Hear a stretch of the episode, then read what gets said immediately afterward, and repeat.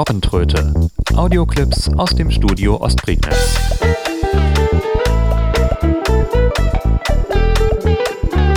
Ein Podcast von Steffen Schulz.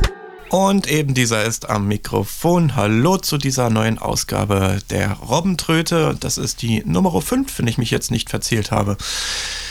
Genau, heute geht es um tönende Windows-Programme, die Folge 2 unserer Special Music Instruments Reihe. Und ähm, das beschränkt sich im Prinzip nicht nur auf tönende Windows-Programme, sondern es gibt auch tönende Linux-Programme, tönende Mac-Programme und das müssen nicht mal Programme sein. Man kann jede x-beliebige Datei zum Klingen bringen und ähm, das geht auch mit Textdateien und auch mit MP3-Dateien, ähm, die ja zwar sowieso klingen, aber man sie auch anders klingen lassen kann. Fangen wir an und zwar brauchen wir einen handelsüblichen Audio-Editor. Das kann Audacity sein, das kann Soundforge sein, den ich hier habe. Und ähm, dieser Editor muss den Import von Rohdaten unterstützen. Das heißt, wenn man eine Datei öffnet, versucht der Editor normalerweise ja den entsprechenden Codec auszuwählen. Das heißt, äh, ob es nur eine MP3 ist oder ob es eine Wave ist, ob es ein OGG ist, versucht der Audio-Editor automatisch mit den internen Routinen zu dekodieren und korrekt zu öffnen. Ähm, Soundforge hat eine Funktion, wenn man eine Datei öffnet, bei Dateityp RAW Audio auszuwählen, Sternpunkt RAW oder Sternpunkt Stern. Dann öffnet er jede beliebige Datei als Audiodaten. Und äh, man muss wirklich dieses Format auswählen und nicht einfach nur auf alle Dateien stellen, weil dann würde Soundforge versuchen, den korrekten Codec zu wählen und anderenfalls, wenn er den nicht findet, eine Fehlermeldung auszuspucken. Ich äh, demonstriere es mal eben. Ich habe eine ganz normale MP3. Ähm, nehme beispielsweise die letzte Episode der Robbentröte, mach die mal auf und dann hören wir ganz normal die Die Robbentröte. ja, genau. Mache die erstmal wieder zu. Öffne sie nochmal, wähle aber diesmal als Dateityp Rohaudio. Wenn ich sie jetzt öffne, gibt es neues Dialogfeld und Soundforge fragt mich, als was ich die interpretieren möchte. Da kann ich die Sample Rate, die Bitrates und äh, Mono, Stereo äh, und diverse Codec-Einstellungen noch wählen. Ich sage ihm jetzt einfach mal spaßeshalber, er soll sie als 44 Kilohertz Wave 16 Bit ähm, mit Vorzeichen, bla bla bla bla. Also da gibt es allerlei, äh, allerlei Einstellungen, die man machen kann. Ich lasse es jetzt mal auf Standard. Dann sieht die Datei, wenn man sie öffnet, schon ganz anders aus. Und äh, wir hören vom eigentlichen Audiomaterial nur noch das hier.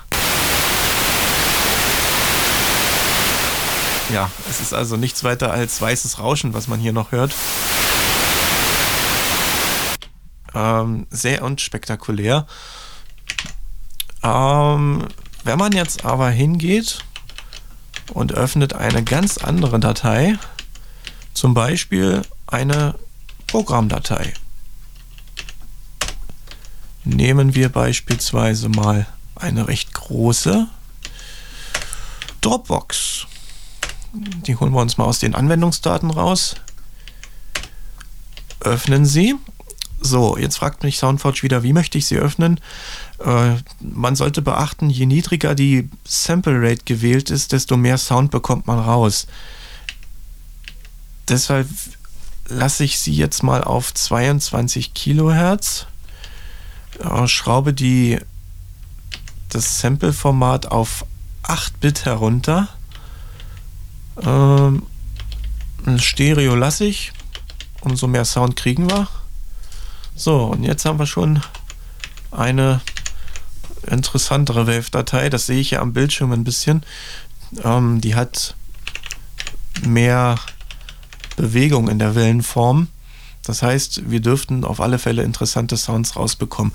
Ähm, zehn Minuten ist sie lang. Ich spule mal ein bisschen grob durch, damit man mal so einen Eindruck bekommt, was hier passiert.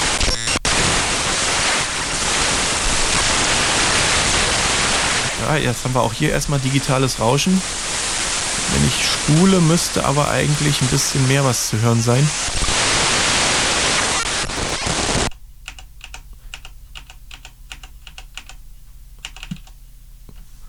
Äh, hier passiert erstmal nichts. Ach, ich war zu weit. Ich habe ein bisschen zu schnell.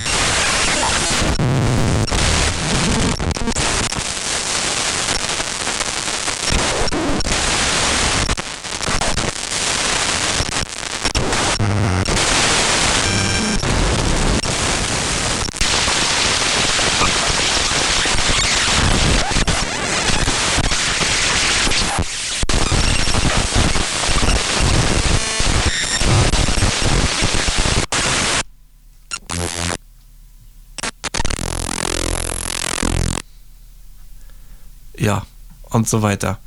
Das sind also. Oh. Das klingt jetzt wirklich so ein bisschen wie.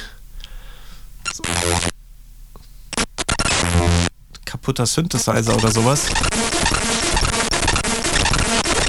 Ja, jetzt macht er sogar ein bisschen Musik. Das ist herrlich.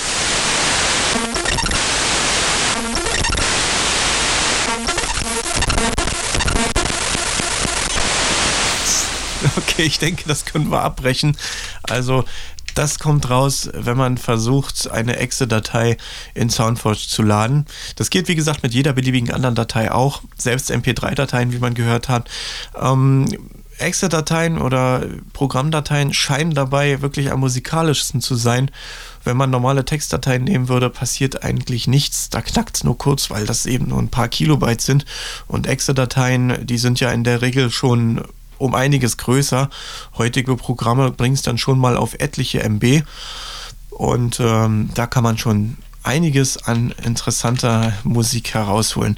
Sinnvoll ist dieses äh, Rohaudio, dieser Rohaudio-Import eigentlich äh, dafür gedacht, wenn man beschädigte Wave-Dateien hat und nicht weiß, wie man sie noch retten kann. Das hatte ich erst gestern wieder gehabt, als ich eine Sendung gemacht habe. Die Aufzeichnung ist kaputt gegangen, weil ich zwischendurch einen Rechnerabsturz hatte. Ähm, ließ sich nicht öffnen als normale Wave-Datei und konnte nur durch diesen Rohdatenimport äh, wieder richtig interpretiert und neu gespeichert werden. Dafür ist das sinnvoll, aber man kann es dann auch dementsprechend zweckentfremden. Ja, das wollte ich euch nur mal gezeigt haben für alle die, die ein wenig kreativ damit sein wollen. Viel Spaß, ich bin gespannt und in der nächsten Folge gibt es endlich mal was Sinnvolles in diesem Podcast, versprochen. Also bis zum nächsten Mal. Tschüss. Die Robbentröte. Audioclips aus dem Studio Ostprignitz.